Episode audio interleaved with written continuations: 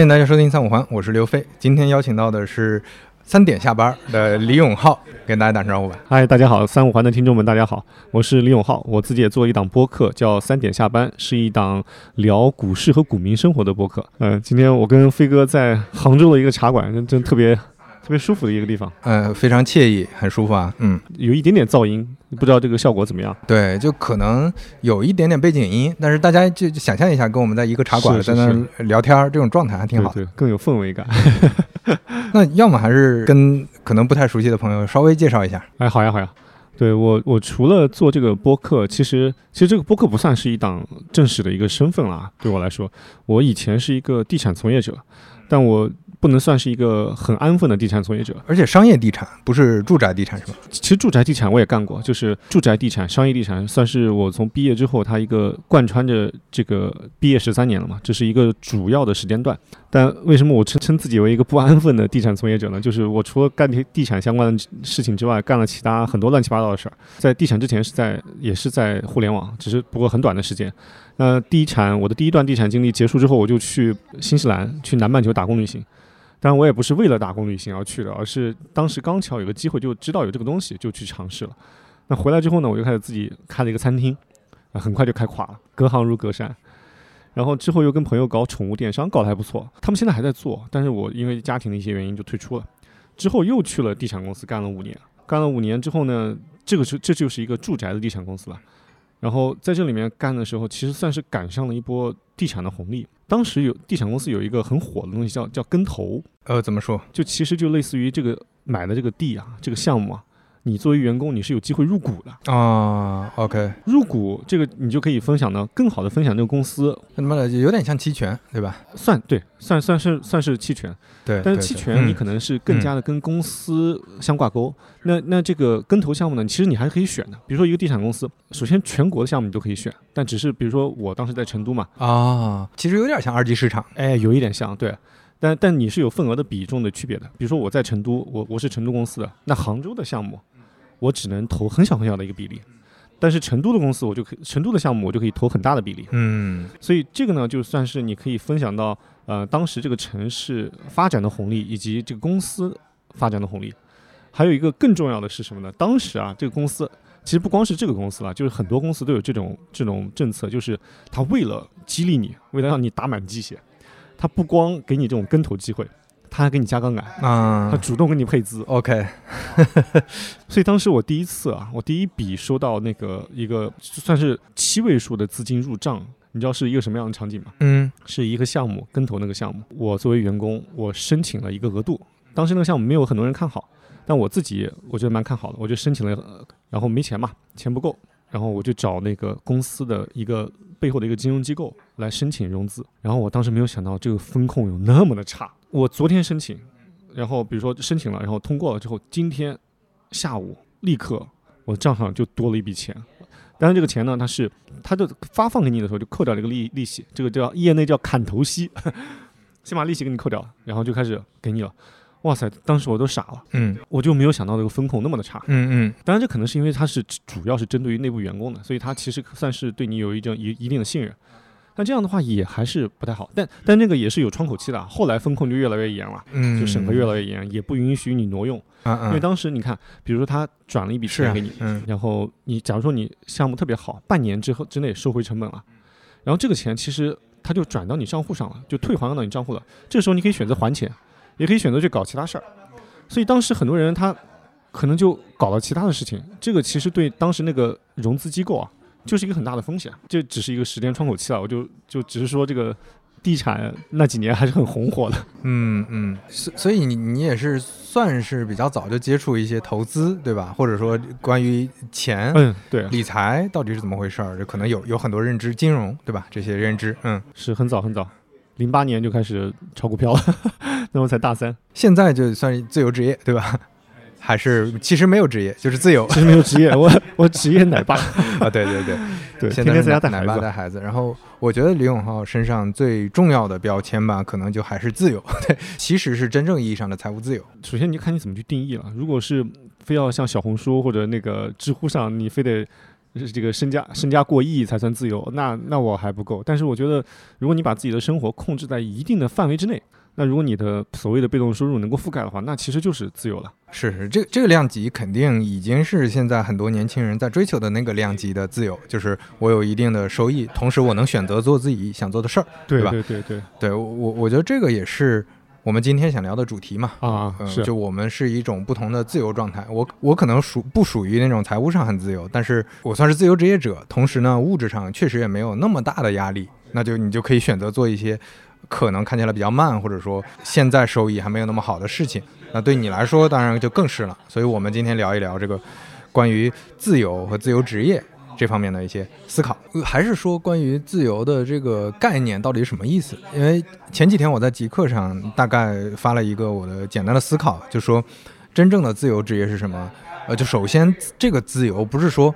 你一切都自由，对吧？就因因为我我们再去想象一个没有接触过的生活的时候，肯定会把把把它想象的无限的好。就我现在打工遇到的所有的糟心事儿，我是不是自由之后，我是不是像那些在云南啊，在什么呃呃菲律宾啊什么的那种旅居的那些自由职业者一样，就感觉好像一切问题都没有，每天特别舒适？那不可能，对吧？所以那最后自由自由在哪儿呢？我总我当时总结是两点，第一个就是时间上相对自由，但这个时间不是绝对意义上的时间，因为你想要做事情，你还是要付出时间，你要做成事情，对吧？但是你可以选择几点起床，对吧？就几点起床，几点睡觉，这个时间的安排是自由的。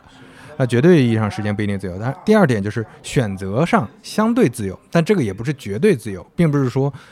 哦，全世界一切能赚钱的事儿你可以随便选，对吧？也不是这样，对，肯定是还是是你有自己擅长和能做的事情，但只不过呢，你可能选择的空间会比打工多一些。对就打工的时候，你你的任务是非常明确的，你可能，呃，百分百的任务里面只有百分之十的空间能自己调整，呃你所有任务都要按照规则去完成。但是你在外面可能你的调整空间变大，比如说百分之三十、百分之四十，但是依然。啊，就像呃，我我发完那个极客之后，老钱就我们刚才聊到面基的主播转了一下，我觉得说的很对。他说这个自由呢，肯定还是相对的，因为你你自由职业之后，你还是要仍然面对。我举个例子，比如说，呃，我们要自己成立公司，那这个东西就非常，就是你自己要面对各种证件、各种流程的去去梳理。以前这些可能你在大组织内是不会遇到的，他都给你搞定了，你只完成自己的任务就行。但这东西你你不是可选的了，就有有大量的不是可选的。你说你说做播客，那剪辑就不是可选的，那你你可能能花钱找人弄，但是怎么剪，对吧？就你去思考你的播客该怎么做，就哪怕播客这个小事儿，它本身也是有一些东西是不可避免的。这是自由上我觉得很有意思的一个点，就是你不能忽视这些自由，但是它的自由也都是相对的。对，它自由肯定是有限度的。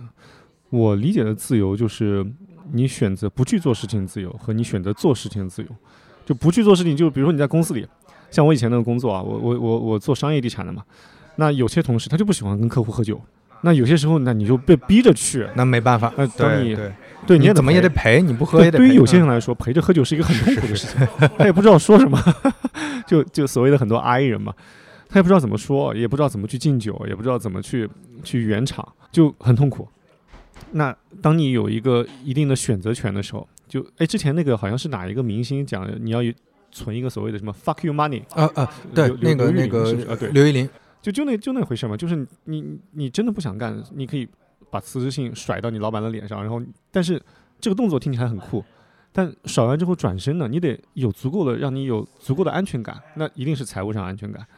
所以那个所谓的 fuck you money 是非常有必要的，那就是你时刻你有选择不去做事情的自由。那另外一个自由，其实刚才飞哥讲了，你有选择做事情的自由。那比如说，你看，呃，就一个是你选择什么时间做，一个就是你选择做不做，对吧？那你晚上做，那上班的时候你始终还要到点打卡嘛。虽然像你们互联网要自由一点，但你也是有那个 deadline 的嘛，很多上线的排期的 deadline。那像我们，比如说现在我们我们俩都搞播客嘛，那我们自己制定的时间点是是自己给自己安排的，那真的晚了一两天也没事儿，也没有老板来来骂我们。对，所以这个就是自由之后相对舒服的点吧。对，然后选择上的自由之外，时间的自由，我还想补充一个方面，就是其实很多人忽视了自己的时间，嗯，可能是很多要素里最宝贵的之一，就甚至有的时候比钱还宝贵。就你你有一个空闲的时间去了解事情和去思考，是的，是的，这个非常重要。我其实有一个经历是，比如说就说玩游戏，我在我之前在非常忙的时候，我在滴滴工作的那几年非常忙碌，就每天可能就是十点多回家，而且经常性的六天工作，最后剩下的那一天。你就只能洗洗衣服、收拾一下家里，对吧？然后那个躺一天，基本上就过去了。你没有任何时间去去想那个享受这个玩游戏。那对，当时我我玩塞尔达传说的时候，我就感觉好痛苦，就是完全没有心情，因为我只有一个小时、两个小时，我在这里面是没有时间去享受这个。但是后来我有了时间之后，你就发现心态就完全变掉了，你就玩得下去了，你就能沉浸进去体验。对，就是你那个心态，还有就是你慢下来的时候，那个感觉特别不一样。比如读书也是，就以前可能在我很小的时候，我就会会很想去读很多很多书，这样你感觉你有很多很多谈资嘛，然后翻的也很快。但后来发现，就当你快速的翻的时候，里面很多精华或者说很多情绪都感受不到的。嗯，对就一定要有时间慢下来，才能够你的体体感的颗粒度才能更高。对，还有一个就是你刚才讲的，就要闲。我我有一个特别重要的体会，就是也是算是一个很很糗或者说印象很深的一个一个一个糗事儿吧。就我在二零一可能是一八年那个时候，我当时在一个呃头部地产公司工作嘛，当时在区域平台工作，但区域就相当于你下下下辖管着可能七八个城市公司，所以每到年底的时候，当时有一个有一个很重要的一个例行工作叫叫运营走访。其实就相当于你就是区域总部的这些人，就各个专业端口的，去各个公司去开年底的总结会，以及提出一些呃你的见解看法这些。那种呢，一般都是一连就走很多个城市，可能整个行程得大半个月吧。然后那段时间就每到一个公司，你就得准备了解这个公司的情况和城市情况嘛。所以那段时间特别忙。但那段时间我本来是计划好了，是带着家人一起去台湾旅游。嗯当时是。跟我爸、我妈，还有我和我太太，还有我儿子，我们当时都计划好了，然后所有东西都都弄好了，而且之前是我准备那些东西嘛，我就把那个什么台湾通行证都已经办好了。然后当我忙完那段时间，到最后一天，因为地产公司一般快过年的时候他就比较闲了，就是工人也放假了嘛，所以假期要稍微长一点点。然后我就印象特别深，到临走那一天，我带着我爸妈，然后我太太、我我儿子一起到机场。当时那个机场的工作人员，这个机票的时候，他就跟我说：“哎，你的入台证呢？”我当时愣了一下，入台证去台湾是要两个证的，一个是台湾通行证，还有一个入台证，你还要办入台证。哦，那是台湾那边的颁发的，嗯，对。然后我就愣了，我老婆说：“哎，你没有办吗？”我说：“我我真的忘了。”她说：“你都去过，因为那不是我第一次去台湾，我之前去过台湾。”哦。你你就整个人因为那个时候的状态完全忘掉了，完全忘了这事儿。就你你你你可能可能我在当刚开始筹划的时候还想着有这个事儿，但可能一忙，然后一把这事一挡，再像一连串那种高强度的工作，然后时间紧密度很就时时间安排很紧密那种行程，一下就忘了，就完完全全忘了这事儿了。我当时就愣了，我说那怎么办？现在能来得及吗？你最快的入台证的办理周期也要可能。呃，我忘记了，但最少最少三三五天嘛。嗯，所以那基本上就黄了。啊，这个废掉了。嗯，那我满心欣喜的带着家人去，而且尤其是带着我爸爸去。你知道老一代人，他们对于这个台海局势或者各种东西，他们都有很大的兴趣，很大的兴趣。对，所以我说，那我们其实很有很有必要的去看一看，因为你每天从新闻上看到的一些信息和你当地体验到的那种民俗风情是不一样的。所以你应该去体验一下。所以我当时最大的愿望，其实倒不是带着孩子和太太去，是带着我爸妈去。结果就没去成。然后我们就首先你损失了金钱嘛，那那个住宿你都订好了，那提前一天都不能订了，不能不能退了。机票能退，那那就退个几百块钱那个燃油费。这个事情给我最大的一个体会就是，人一定一定一定不能太闲啊，不能太忙。嗯嗯。有一本很有名的书嘛，就那个叫《稀缺》。它其实就说，这个穷其实是一种稀缺心态啊，对对，就你的你的时间和你的脑力都处在一种被占满的这种状态下，所以你就没有办法去寻找更多的可能性。那其实我们生活中也一样，就是就不光是你你生活中你的工作中，如果你太忙，那你就没办法思考。那其实你想对应到我们财务上面，我们的财务状态，如果你把杠杆加满，然后你每个月都靠信用卡、靠靠工资来还你信用卡，都这这就这根弦绷得很紧的话。那一旦有什么风吹草动，就崩了。所以我觉得，不管是生活中，就对于自己的时间也好，对于自己的财务状况也好，都要留有冗余度。如果没有冗余度的话，那就真的很容易崩崩掉。我感觉这个可能确实也跟我们从小接受的教育，或者说我们生活的那个年代有关系。就是一方面是经济飞速发展，大家都在拼命打工赚钱，然后老一辈的价值观是你只要努力就有回报，因为那个时候是一个大的巨大的红利，它不是互联网的这个红利，它是整个改革开放的一个经济红利。就你看现在我们在各个。不管是体制内的岗位上，还是外面的一，比如经商很成功的一些商人，其实都是那个年代通过努力赚回来的。那大家都会看到这些经验，那这种经验会告诉我们，你得多花时间在这上面，你会有更大的杠杆。那这这些年，我觉得风潮变化，不光是因为年轻人或者我们的思考发生变化，还有一点就是这种经验主义正在发现失效了，它是有关系的。就是你会发现这里面机缘成分当这么强的时候，我跟以前的人一样的付出同样的努力，我还得不到这个回报的时候，那就会反过来思考这个问题。然后同时再加上一个新的这种判断，就是像我们这种体验到的，当忙碌下来之后，我其实获得的这些时间，闲下来之后的这些时间，它本身也是有价值的。之后，那这整个就结合起来，可能我们就更愿意接受一个呃所谓的。能接受一个低成本或者说呃低消费欲的，但是我相对更自由的一个生活状态，因为我觉得像像你这种，就后面我们会聊到，比如说你你的资产肯定比很多人都要高很多，但是很多处于你现在这种资产量的人，他会觉得不够，他会觉得我一定要有个大别墅啊。我要有草坪啊！我要有狗在那儿一望跑跑向一望无际的远方啊！对我我 我要有这种状态，不然我现在这个状态我就不尴不尬的。就很多人会这么觉得，对，所以所以所以这个是不一样的，就并不是说站着说话不腰疼。像很多人会觉得说，是不是你这样的人全都这样一种状态当奶爸了？那并不是的，对，每一个阶段都会有大量的人还是在往上追求。对，我觉得这个跟。跟人的价值观是有很大关系的。我我我觉得我我之前在新西兰待了一年多嘛，就在那打工旅行的时候，我觉得那一年多对我的价值观是有一些重塑的。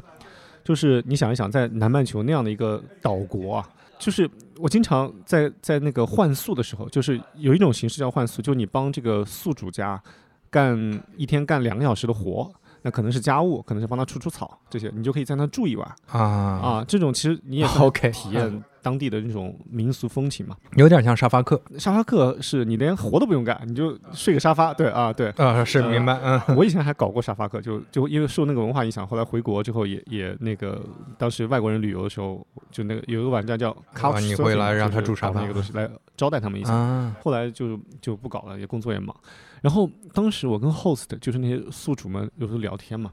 他们经常会问我一个问题，说 Why you love money so much？就是啊，就是他们会觉得我们为什么就不光是问问我了，他可能就为我们问我们这个族群为什么 love money so much？就就特别像那个在就比如说登机的时候，或者说那个坐火车之前都要特别着急的挤进队伍，甚至要插队，就不理解，说这个又。不会赶不上，那这这个确实是习惯问题了，嗯，真的是习惯问题啊。就他们那边会更加的在乎这个生活的享受。其实，呃，我讲两个有意思的事情啊。第一个事情是在那边的时候，就不光是我们呃中国人啊，还有像什么东南亚的很多国家的，什么马来西亚、新加坡，只要是华人群体，都有这个特征。就是虽然我们账上可能还有一些钱，足够维持我们可能一两个月的生活，但是都在急吼吼的找下一份工作，都特别没有安全感。然后一般我们有时候那个聊天吐槽的时候，哎呀，嗯，账户里快没钱了，好没有哦，好着急啊，要找到安全感。这个时候啊，你都不要信，他一般说账户里没钱的时候，都还能再过两个月。但是如果一个老外，如果一个老外跟你说账户里没钱了，那是真没钱了，就真没钱，可能就只够三五天了。对，所以这就是我觉得可能就是华人这个群体，他就天生的对对财富、对对对钱有渴望，然后。还有焦虑，有焦虑，可能是竞争也太激烈了。这是第一个，就是我当时就感觉这个人就族群之间的文化差异太大。第二个，当时我我印象很深的一个点，就是我当时住的其中一个宿主啊，她的家庭条件也就一般般。呃，她是一个全职太太，全职的就在家就带孩子的。她老公是做呃 IT 的。然后你知道那边 IT 的待遇相对好一点，但远其实远不如我们这边互联网最鼎盛时期给的工资高的。所以他那个生活呢，在那边是做过一个我觉得是中产偏下的生活。他房子也很小啊，房子可能就呃一百平米，带一个小小的院子。就大家可能听起来觉得一个一一百平米带院子是一个很好的房子，但在那边就是一个很普通的房子。然后他也没有什么奢侈消费，但是他会把他的花园打理得非常好。会花很多时间，甚至很多钱在上面。虽然可能我们会觉得，那花钱打理这个花花园那花可能开了就败了。然后他每天还会买花，还会买那些有机食品。就他反而他的车特别破，就他的消费账户好像跟我们想象的不太一样啊，完全不一样。对，呃，不光是我们觉得啊，就实际上确实是这样子。因为明年我打算带孩子再回新西兰待一段时间，就带他体会一下那边的生活嘛。因为我们时间相对自由。然后我当我在联系我十年前在那边一起打工旅行，他们有些人留在那边，他们跟我们聊的都是说那个哎，他们现在在做什么 Airbnb 的生意，就那些华人啊，他们都会特别攒钱，攒钱买 房子，在在那儿也是买房子啊，在那一样的，一样一样的。然后但是可能当地人他们对钱就没有那么的焦虑。那我理解这一方面是文化原因，另一方面可能是他们的这个福利制度会足以支撑。就是前面说的，到底这种是不是要赚更多钱，然后让自己的生活一定要变得更好的这种焦虑，我觉得这个也是就是所谓的那个优绩主义，就是你就是成绩一定要优秀。我们从小就养成这个，就你做差生这件事儿是不可接受的，哪怕你就验证了我就是不适合学习。但是你就废了，你你对你的人生就废了，已经，对，就大家会这么评评判，那你就必须去卷。是是哦，我想起了，刚才是讲到为什么我没有再去很拼搏的去搞那些东西，就是因为我看到他们这个生活状态以及对于生活的某些方面的追求之后，我发现，首先你欲望是无止境的，那一旦你的能力跟不上欲望，就会非常非常痛苦，而且有可能步子就会迈得很大，然后那你反而损失的更惨。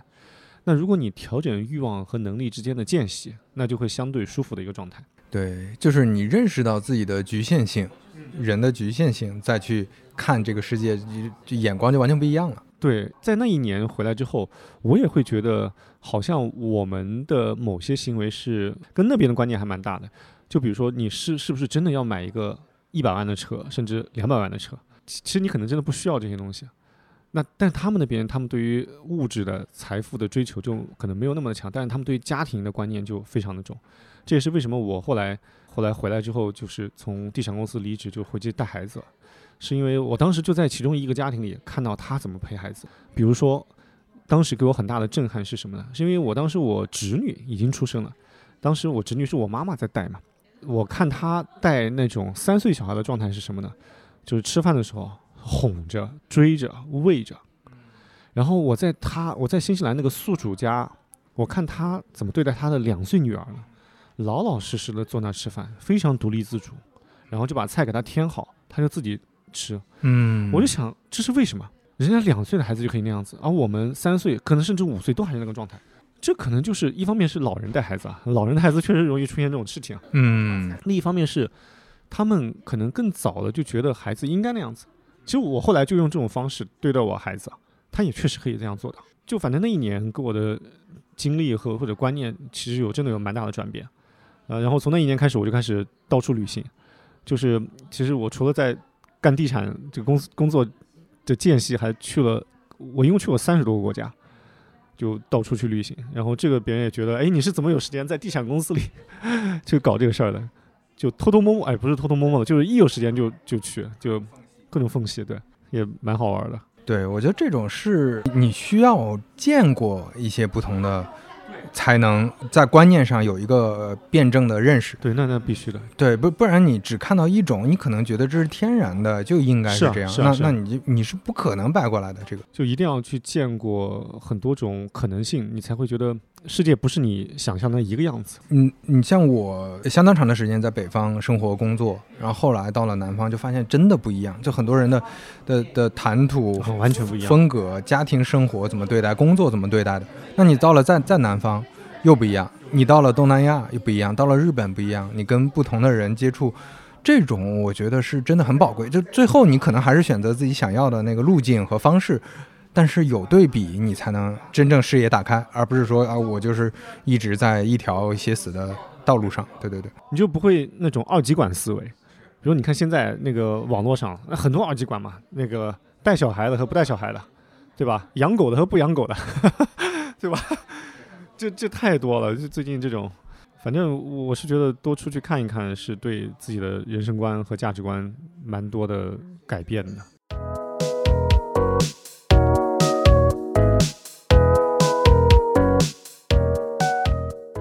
还是说回自由这个事儿，就你当初能不能简要说一下你进入自由这个状态的这个过程？我我先简单说一下我是怎么到达自由这个状态，真的是靠股票，就听起来很假，或者说听起来很难这种，但真的是靠股票。然后其实我的股票的路径，简单来说就是靠三个大牛股。然后我的大牛股的路径怎么说呢？就是看起来很有戏剧性，就是别人买买股票一般都会分散的来嘛，很少是有那种满仓、单仓就全部压进去买一个的。而我几乎这三次全是这种状态，嗯，你的基本上所有股票上面的资产都在一个仓里，对，一个仓里，然后也不也没有取，基本上没有取出来，除了当时有有一些事情取出来一些，但全在里面，所以你就可以想象成你你在玩玩一个游戏，你全部就压大小，或者说压一个赔率很高的游戏，然后你全部三次全部压上一个一个赌注，然后三次都压对了，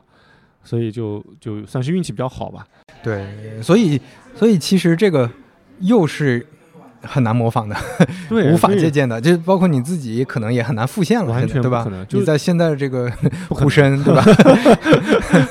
呃，前几天还有个朋友还在还在聊一个事儿，就是就其实不止他一个朋友，其实我至少遇到过十个人，就跟我聊股票聊到其他的事事情的时候，他说：“哎呀，我我也想像你一样，就是靠股票能够赚到一些呃足够自己生活的钱。”我说：“你千万不要想像我一样。”就这话听起来有点讨打，但我然后马上要给他解释，因为这完全是一个幸存者偏差。你你把时间倒回去，就把时间倒回去，让我重新再来一次也来不了。或者说我把当时这个策略，因为我过去我基本上是过去十呃从一一年到二一年基本都有个策略，一直很顺。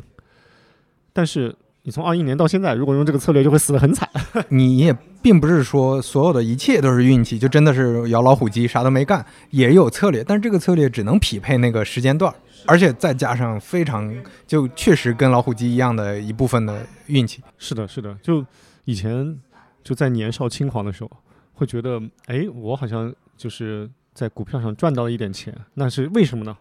那别人在问我的时候，我说一定要努力研究，一定要深刻调研。哎，我再跟他讲一讲，我以前研究一个公司，或者说怎么把他的从上到下都扒的底朝天的。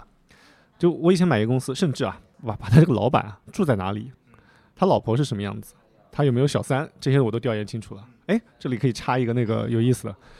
你去调研一个，如果你真的想深入调研一个公司的上市，就是老板啊，我觉得一个很重要的维度啊，是看看他太太是什么样子，啊、非常非常重要。你能看出这个人的性格和这个气质。对我觉得一个一个男性他最大的审美的体现，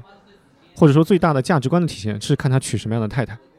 我觉得这个是一个很重要的。如果他的太太是一个很很知书达理、很很有气质或者很豁达的一个人，那可能这个人应该也大概率不会差。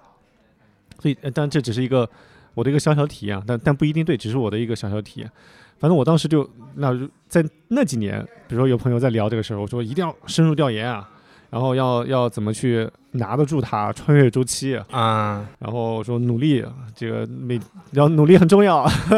运气呢只是煽风点火或者运气是次要的，只要你一直努力，一定会感动上天。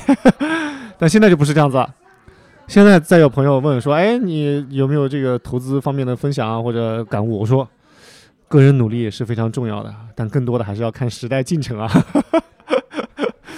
呃，这这个都很像，因为你像我身边接触的，可能现在做投资的多一些，之前。呃，像能快速达到一个呃阶级跨越也好，或者财富自由也好，往往是因为选中了一个好的公司，有期权股票。但是跟他们聊，他们也是经历过这种心态变化的。他们一开始会觉得个人努力更重要，对吧？因为那个时候还是都是在上升周期，那就会说，那我是做了大量分析的。你看，哎，这个老板怎么样了？我为什么要跟他？哎，你看他肯定能中 啊，因为这个人性格，他之前办了什么事儿。我跟你讲一下这个平台逻辑，对吧？交易平台它是什么逻辑？所以你要去这家公司，它最后因为成本啊什么什么交易模型啊，就这些东西，所以我选择了对的方向，我跟对了老板，然后我同时做了什么决策，我的产品能力啊什么这些，但是到现在就发现它很难复现了。就就就这个东西，幸存者偏差其实有一个很好的，有很多证伪的方法，其中很好的一个方法就是你看，按照同样的这种策略，还有哪些人做了，但是没有成功。其实有大量的是这样的，就是你说那些最后没有得到这样结果的人，他是没做这些分析吗？也做了。呃，事后马马后炮去看不重要，你看当时的分析，好像大家都觉得是对的，但是你不一定能拿到这样的结果。它就是太多机缘和因素的结合，对，所以当你经历了下行周期啊，你说按照当年的这个这个方式再去进一家一五年之前的滴滴，一三年之前的阿里，那你是进不去的。我觉得反正运气是很重要的，风口是很重要。哎，但是我也不想给听众们传达这样一种观念，就好像躺着等，这这也不对的。我觉得是这样的，就是。呃，如果你把所有事情都归咎于运气，或者归咎于这个时代的变化，那你可能会陷入另外一种虚无主义。反正我就是这样告诉自己的，就是你还是要日拱一卒，我叫结硬寨打呆仗，就把自己该做的事情做好。但是究竟有没有取得好的结果，那那要看机遇的。对，我觉得这个应该是把你成功的这个呃阈值或者说空间可能性扩大。但是这里面到底你最后，因为因为它还是个范围嘛，就是概率云，对吧？这个概率里你可以扩大这个云，但是你能拿到多高的天花板，这个是运气决定的。对，但你的你不努力或者说不做准备，那你的概率就本身就局限的很小了，你本身天花板就很低，那你机遇来了就就没有嘛。对，在在家躺着肯定是肯定是没有没有没有机遇的。就比如说你看前两年。我就在家躺着嘛，那就除了带孩子就就不怎么努力，所以这两年业绩也不太好。当然跟跟跟环境是有有一点跟这个整体市场是有一点关系。我觉我觉得这两年努力的结局可能更差，越努力越不幸运。哎呀。嗯，反正对我我去年就很努力，然后亏了亏了我历史上最多的钱，然后今年就不怎么努力了，就还 还行，还打平了。其实这确实是一个挺辩证的两方面看的事儿。就你说，呃，比如说长期主义，现在其实也会有一些争议。就是其实我们刚才讲的是有一定程度的长期主义，就是你做做自己的事情，等待机会等等。但是可能大家又会讲说，那只看未来，可能长期主义它又会陷入一个极端，就是。你你为了等未来的一个结果，你放弃了现在的一些东西，或者说现在你的成本搞得太高。其实所谓的赚快钱也好，所谓的你能先保持现在的一个，嗯，比如现在有些小的机会，要不要抓住？那它不代表没有长期主义了。就这个，它一定是结合来看的。对，那肯定。就我觉得长期主义和和及时行乐是不冲突的。那以前有个很很很典型的故事嘛，就是说那个，比如说你为了买房，然后搞得生活都特别的紧紧巴巴的，然后虽然你有时候买房了，就最后你终于买上了一个房，然后把贷款还清了，但其实你错过了你最好的年华。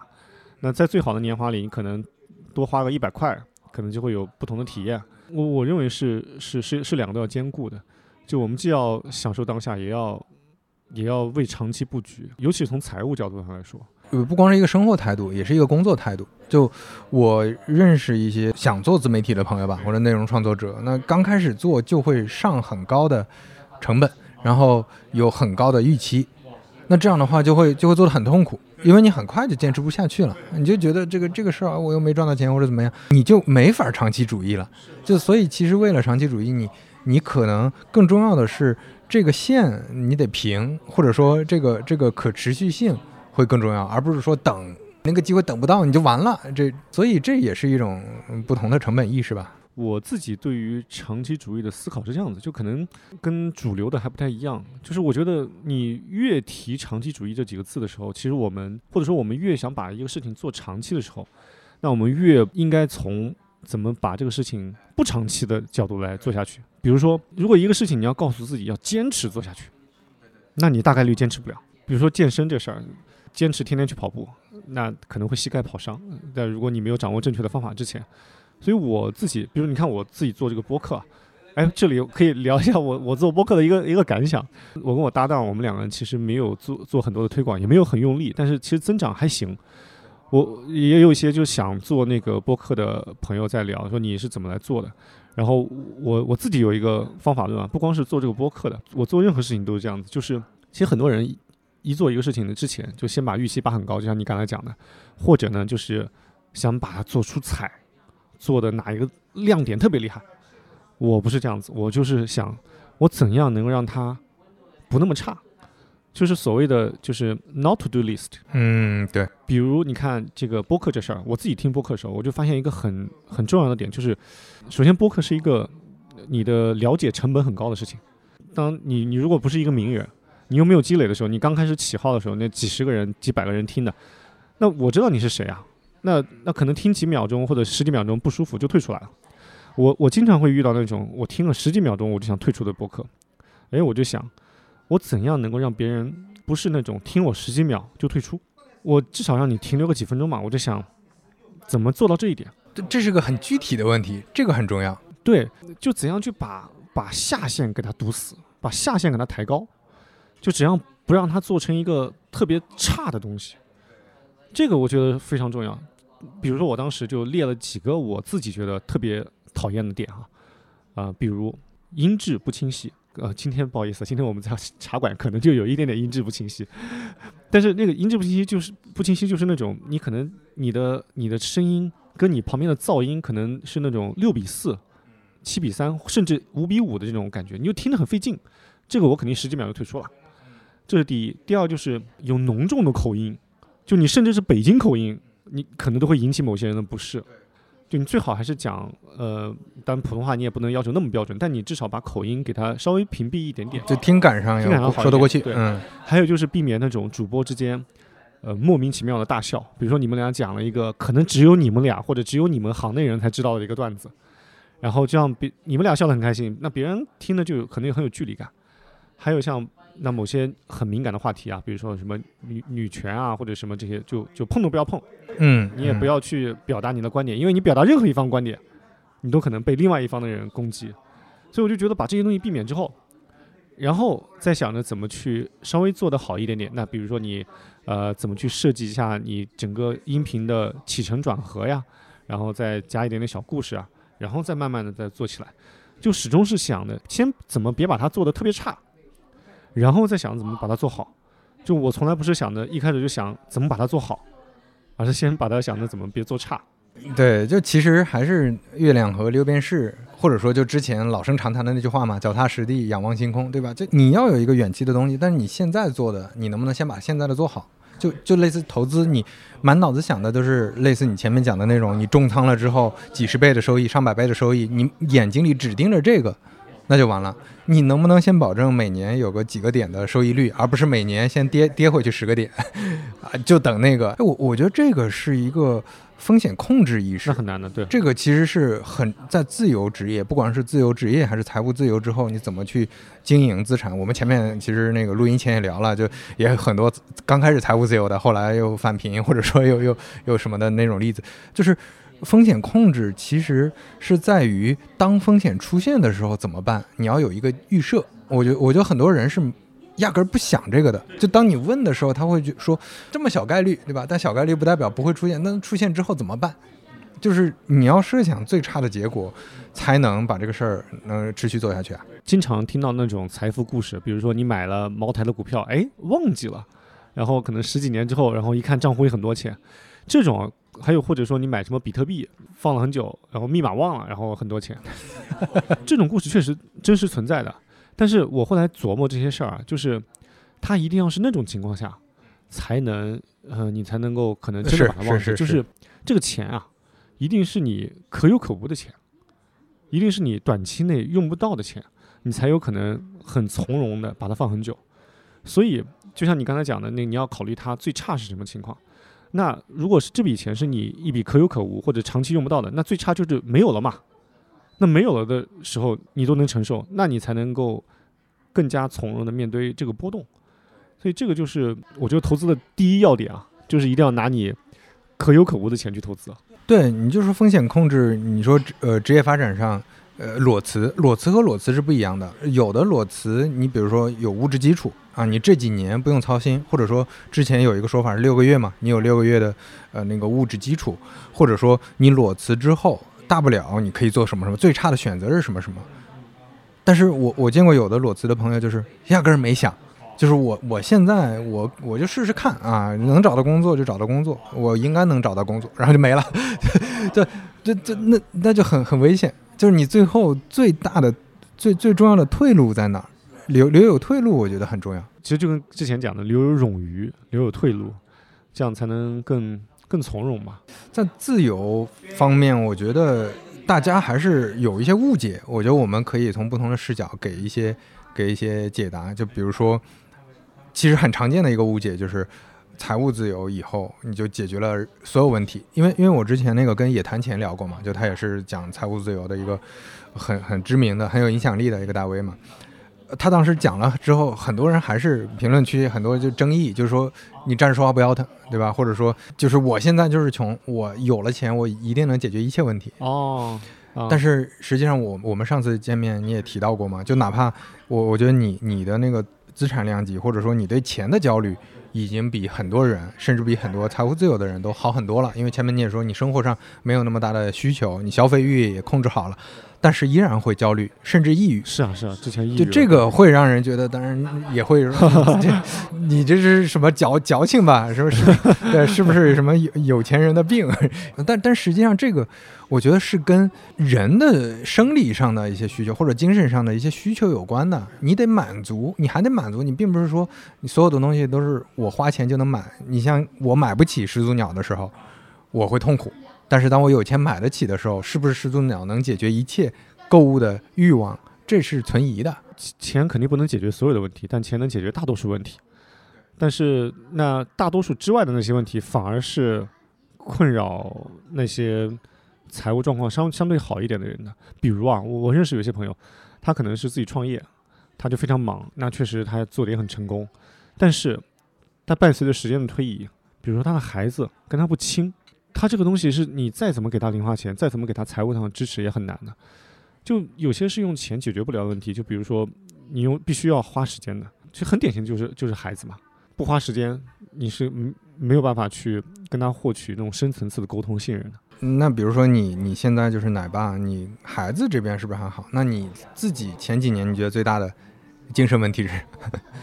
对，确实上次跟飞哥聊嘛，也抑郁过。最大的精神问题，我觉得是。价价值感的缺失，其实你看那个，呃，马斯洛的需求理论嘛，第一是生理安全，对，之后是社交，然后是尊重，然后自我实现。那你看，比如说以前在职场的时候，这五点其实都很容易满足，生存和安全，呃，是 OK 的嘛，只要你不经历裁员啊，安全是 OK 的。然后尊重、社交和自我实现，你看我，比如说我以前做商业地产，就做一个很大的商业项目，那尊重。那只要你名片上印着是某某公司的某某 title，对吧？什么什么什么总监啊，什么经理啊这些东西，那别人在跟你聊的时候，你还是有社会地位，对你还是有一点点，不管是真的假的，就是你会享受到那个平台赋予你的尊重，以及那社交其实更更更好弄了。那你的同事啊，那你的客户其实都是有社交的，自我实现其实这个也也好弄。比如你看，之前我们开一个很大的商业项目。当你看到人潮涌动的时候啊，你会感觉你间接的会为这些人的生活提供了一些改变。然后当你开车经过高架桥，看到你以前那个项目，然后你会觉得你参与了这个城市建设、这个城市生长的一部分。那其实是很容易、很容易实现马斯洛的这五层理论。但当变成自由职业的时候，那尤其是那我还是个股民啊，对对，你你的职业其实就是 就是炒股，就是看那个数字，嗯。那那你看，我再来细数一下这几个几个啊几个理论啊。呃，生存那没问题，安全安全相对有一点点不安全感，就波动大的时候，但也还好，因为现在我已经分散了嘛。那剩下几个，尊重、社交和自我实现啊。社交这事儿，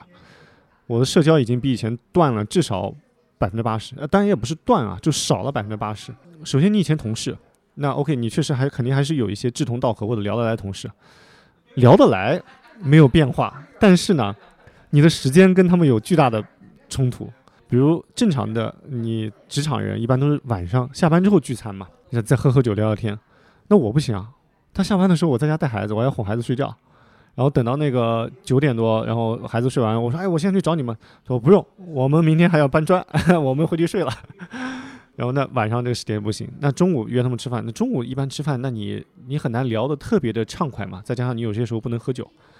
所以这个就慢慢的疏远，以及你当你不在那个场子里的时候，别人聊八卦的时候你插不上话，其实你慢慢也会有疏远感，所以社交这块跟以前的主流的社交的媒介和平台就就就离得远啊。那尊重，比如说我以前炒股啊，其实我我我是在这种股票圈里一个小圈子里啊，也算是一个 KOL。在我连续之前之前取得很多倍收益的时候啊，那时候是我就连续踩中了三个大牛股，而且我时间拉得很长啊，我是十年就基本上才才中三个大牛股的时候，那个时候那个尊重啊，确实是算是我个人声望的最顶峰。就是讲一个案例，就是比如说会有深圳的朋友，或者会有哪里的朋友专门飞到成都来跟我聊一聊，嗯，所以那时候你感觉自己很受尊重，很飘了。但是这个东西呢，就会随着你股票的下跌而灰飞烟灭，就是所谓的叫叫叫这个均值回归啊。现在我我在间接通过朋友或者其他人聊到聊到我的时候，都说哎呀，还是每个人都会均值回归的 啊。你看他这几年业绩就不怎么样，这个就是我前两天跟一个基金的朋友在聊，那个是一个很大的私募基金，他是里面的一个很重要的做研究的一个朋友，他以前推的那几个票呢，哎，涨得都非常好，很快就升值了。但是这几年因为不管是大行情也好，或者是行业变化也好，那几个票跌得很厉害，它就被贬值了，就这么简单。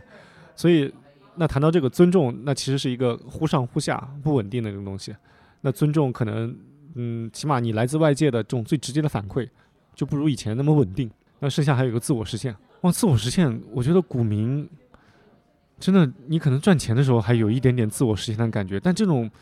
你很难说你对这个社会创造什么价值。因为因为它离那个是你实业或者能直接看到的东西还是远的。对。另另外就是有钱这个事儿本身，大家可能高估了。对对对，高估那个这个事儿的自我实现的价值，我我之前看到那个有有有人讲那个豪车效应嘛，哦，对，就豪车是那种你看到别人开豪车，你会特别羡慕，嗯，但是当你开豪车的时候，没人在乎你，对，他只在乎那个是因为车，对，因为大家在乎的是车，不在乎你，而且大家在乎的是我要买车，然后我不是成为这个人，就这是这是两种心态。但是你不可能说每天把账户炫耀，对吧？我这么有钱，你来你来称赞我，对，你也没法没法这么做。就其实这就是人的更更深层深层次的需求，心理需求。还有就是，我觉得就是你你很难有社会价值感。有有点脱节，甚至嗯我觉得这也是很重要的。就是我觉得心情有些时候会抑郁会不太好，就是感觉当你脱离了平台赋予你的一些便利性之后，你感觉好像有被这个社会抛弃的风险。对，就可能就是有一些细很小的细节或者什么东西，就比如说你当你去一个类似我我前几天去展会，那你如果有一个公司身份非常容易，但是你你如果一个个体户或者说自由人，那就很麻烦，呃就特别恶心，就有些东西。是，除非你是一个非常非常非常有名的人。你再去呃从医医院到各种各样的公共设施吧，你在填写职业的时候，有一些东西就很麻烦啊，你没法解释，对吧？不光是这种公共设施，我跟你讲，我在接孩子，我经常都很麻烦。你你知道那个幼儿园接孩子啊，一般来说大多数都是爷爷奶奶去接，就很少看到有爸爸去接，因为大多数爸爸都在工作嘛，对。那尤其更少看到爸爸天天去接，所以就每当在那个幼儿园排队那个门口啊，哦，你你跟那些人就感觉格格不入，格格不入。但是你知道那个啊叔叔阿姨们，就 爷爷奶奶们啊，他们是很热情的，他们很也很无聊嘛，他们就喜欢跟你聊天啊，聊着聊着，他们就说，哎，你你你你是干什么的？你这个怎么不上班？这个天天接孩子啊？他他们也也不会一开始那么直接，他们一开始就是说，哟，你这个爸爸当的好哎，天天来接孩子。先表扬你一番，然后后来就问说你为什么不接孩子？呃，为什么嗯不用上班或者不干什么？你是干什么工作的？我说我是投资的。他们说你投什么？是投房产啊，投商铺还是投 P to P 啊？我说投股票。他说哎，那你就炒股的嘛。我说对。他说那你收益怎么样？那个就一般老爷爷老太太都炒股。我说那个我是做长期投资的，其实也没什么事儿，就是研究研究公司。哎，他哎呦你们这种不行的呀，我还是要我们这种短线操作。然后之后他说那你除了炒股票还干点其他事儿吗？呃，我说那个就、嗯、没啥事儿了。那个他说你不用上班吗？我说这个被辞退了，我以前干房地产的 被辞退了。哦，他们的视视角里会觉得你是一个好像有点被淘汰的那对对。对，但他们已经觉得被淘汰了，然后然后说被辞退了，说那你不找工作吗？我说我这个呃现在行情太差，也不好找。他说哎，他说那经常看你老婆也来接嘛，你们俩你老婆做什么？我说我老婆也被辞退了。然后一般这个时候啊都会戛然而止，然后投出眼神里透露一些怜悯。然后当我接我儿子的时候，他们也会看着我儿子，感觉有一点怜悯。那那你就跟他们讲说，我有钱的。不不不，就是那种就你你会感觉到哦，但但是你跟他们说有钱这个点也很难打动他们，他们会觉得你不上班这个，哎，总感觉怪怪的，是吧？不光是我说，不光是这些那个姨叔叔阿姨，就你不上班之后，就连社区保安看你的态度都不太一样。比如我以前经常一大早拎了箱子出差，那他可能觉得我是一个商务人士。那后来啊，当我辞职之后啊，天天在家接孩子，接完孩子，然后每天回来就这样接，接了一段时间时间之后，我们那个门口保安他说：“哎，你你怎么现在有时间接孩子哦？” 这保安管这么多，因为他们就唠嗑嘛，天天接，天天。我说我我被公司辞退了，现在行情不好。那个时候是刚好是那个当时口罩时期嘛，那确实那个环境有点动荡。他听我讲完之后，第一反应是也是叹了口气，觉得现在不太好。第二第二个反应，我当时看都愣了，你知道干嘛？站得更笔直了，精气神都抖擞了一点，就感觉自己不好好表现，随时可能也要被，就就这种状态。嗯，就当你没有一个社会身份的时候，你很难去跟别人很直接的去解释一个东西。呃，对对，我觉得这也是很多人要追求一个大厂光环的一个核心的原因。就当你有了这么一个标签之后，就可能至少你在所谓的自我实现或者一部分的尊重上，还能得到一些这种这种精神受益。我在老家，可能跟我们比较熟的一些姨啊、呃叔啊、舅舅啊这些，可能会会大概了解情况。我现在，但是如果是相对再远一点的亲戚朋友或者邻居，那可能我我我爸妈他都不好解释，这不好解释，他们就直接讲说我做互联网，还在大厂上班。太费劲了呃，，这解不然对，不然不然这么一讲，他们就会觉得，嗯，就是没有工作，它本身就代表的是一个不行，就是这不好。对，就是这个跟他们这一代人的成长经历也是有关的。大厂光环或者说有一个职业的履历的加持，对个人是是还是蛮有帮助的。对对，但但我觉得这个标签还是相对来说容易克服的，因为我们自己清楚。但是我觉得你说的那种内心焦虑和有种跟社会脱节和跟社会说成就感很难获取、价值感很难获取这个点，我觉得最重要。对啊，这个我还不知道怎么去解决，所以后来就是去年就真的是做播这个播客的缘起，就是因为实在是憋得太难受了。像我跟以前我们做股票的那些朋友聊，像我们做企业研究的这这一派啊，那大家研究一个企业，其实你你是可以三两句话，或者说你最多一个小时，你就可以讲得相对透彻、相对清楚，你的逻辑是可以展示的很清楚的。那其实你你高质量的聊天，可能一小时就够了，所以你也不会天天的跟他们聊。那可能就聊一些吹水的内容，那你天天聊也没意思，实在是憋得难受。后来就跟星辰，就我那个搭档，我们说我们搞一档 博客。当时是也是听到那个一个朋友转给我那个张小雨的一期，就是得意忘形的那个讲讲讲一起投资的，当时特别震撼。第一是我觉得张小雨的很多理念，反正我我是跟他不谋而合啊，就是感觉是适令我。然后第二就是觉得，哎，这个玩意儿我这个东西我也可以做一个，就后来才才做这个东西，实在是憋得不行了。对，因为上次见面在成都的时候，我们也聊到，你说就别看现在相对比较自由了，你也你也并不是一个说特别有表达欲，或者说特别想成为一个呃博客主播或者对博客多热情，但是当收到正反馈的时候，你依然还是会觉得哇很开心，哎是啊啊是啊很有价值感，就是你做了一个东西是一个作品，对对，它对是对你这个人的认可，就哪怕这个认可很间接，是，但是是你你也会觉得是个认可，这个很重要。我觉得就是就一定要做事情。对这这个例子，我觉得行行业都有。你比如说像，如果跟别人讲说你现在生活依然很舒适，你现在有这样的资呃资金，是因为当年炒股炒来了，他们对你的这种认可，你可能也只会觉得说这不是一个作品，这这不是我实现了一个什么东西，对吧别？人很确实很难尊重你啊。对对对啊，就感觉好像就是运气好，那他妈我他可能不光不尊重你啊，而且还记住你，觉得你就是运气。对啊，对，就是运气我。我觉得这这种例子，比如说在我认识的一些呃互联网的前辈上也也是这样的，就他们早期通过呃很早的进阿里啊、滴滴这些头部公司，呃有了一一大笔钱，其实可以不用工作了，但是为什么还要再再工作？是因为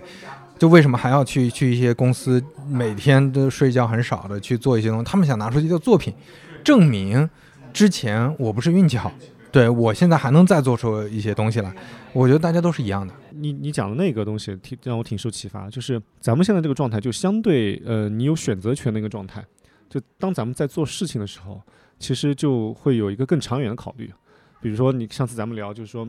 现在咱们都会选择一个可以做很久的事情。就这个事情，它不是一个风口，或者说它不是干个两三年就就干完的那个事情，它最好是一个可以干十年甚至更长的事情。它既是一个作品，一个事情，它也是一种你你时间和生活经历的一个沉淀，一个存储器。比如我觉得这个播客，或者说某种形式的自媒体，比如公众号啊，或者这些视频啊，它都是这样的一个存储器。它你做的时候，其实自己是有有有成长和快乐的。另外一个，其实你当时讲的另外一个维度，让我思考很久，但我我也在寻找，他还没找到。就是说，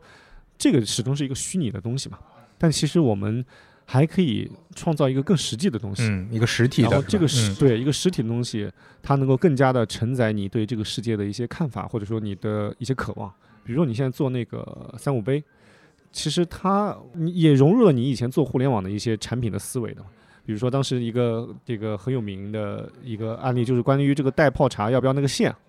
对啊，你不是说这个都讨论了很久吗？还有这个冷泡茶，反正我觉得，就当你有一个东西出来的时候，你用这个东西来传递和表达自己，远比你去跟别人说我是谁谁谁，我做过什么什么什么更加的有有说服力。对，就当你亮出一个作品，别人觉得哦。你做这个厉害，大量的人，这其实是各个行业的人都在追求的一个事儿。对对对，而且，哎，这个事儿我讲想起我以前很早以前就有一个一个想法，就是以前工作的时候啊，我经常会别觉得别人对你的尊重或者对你的这个嘘寒问暖，可能百分之二十或者百分之三十是因为你这个人啊，别人觉得人还不错，但更多的是因为你背后这个平台和你当时所处的职位能够带予带给他的便利。我就觉得我很不喜欢这种。我就希望有一天能够出去，当你自我介绍的时候，别人尊重你，仅仅是因为你自己。哎，我后来想怎么弄呢？那其实更多的就是靠你看有没有除了工作之外的一些作品。如果那个作品跟平台、跟公司关系越少，那可能你自我的加成就是别人对你这个名字跟这个作品连接紧密，就就越越紧密。那可能对你个人的这个。尊重或者说认可会更多，但这个是一个很理想的状态了。我觉得只有少数的像像乔布斯，那苹果，那那这是一个伟大的作品了。嗯，我觉得更多的人是在平台或者公司跟跟他相互成就。但我就希望能够做出一个小有名气的，或者说能够对自己有一个交代，并且有一点点影响力的东西。只是现在还在寻找，就希望我也有一天能够找到类似于像三五杯这种。这种东西作为一个载体吧，对，还没想好，但也不着急，可以持续做的，对，嗯嗯嗯，对对对，我觉得这是一个，就是说到它的逻辑不一样的点在于，这是一个品牌逻辑，呃，当然品牌这个词可能说的有点大，但是它代表了一种什么特征呢？就是它是能被别人认可，而且别人认可这个个体，或者说这个标签也好，或者说这个呃大家的一个想象和预期也好，之后大家不是。再通过认可这个组织或者认可这个平台去认可你，这个其实，在内容行业，因为因为我做内容可能多一些，我的感触会更多一点。就比如说，你是一个自媒体，你有一个自己的账号，但是你在不同的平台，你会发现你的品牌效应是不一样的，或者说你达到的刚才你说的那种效果的是不一样的。就就这个跟公司很像，有的人他可能在哪个公司，大家会觉得。哦，这个公司挺牛逼的，找了他啊，这甚至可能不一定说这公司挺牛，可能会关注他在哪个公司，会关注到这个人。而有的人呢，他只能依靠公司去给自己打标签，就我是哪个公司的，大家说哦，这个人就是光环是压在他下面的，这个人是阿里巴巴产品经理，那个人是什么龙湖的呃那个华东区的一个什么总监，对吧？他都可能是这么去认知这个人的。但是当说你的名字放在前面的。哦，他现在在干龙湖的一个什么总监，这就不一样了。这这很像那个有一些呃自媒体，比如说你说 Papi 酱，你说 Papi 酱是哪个平台的？你不知道，对，呃，因为他在各个平台都有自己的账号，而且他基本上在哪儿去，呃，可能大家会知道他，看到他之后就会就会去看他的内容，像那个何同学呀，像那个很多更厉害的什么，呃，像像梁文道这样的一些。呃，大家都都很知道的一些名人，而且他们传递的形象，他们讲的内容，大家是很认可的，这是不一样的。对这个，我觉得做 IP 还是，其实我们也不是有意的做 IP 啊，只是慢慢的在往这个事情上付出一些精力。就对，IP 是自然形成的，就不是为了做 IP 而做 IP。对对对，我觉得这个还是有复利效应的。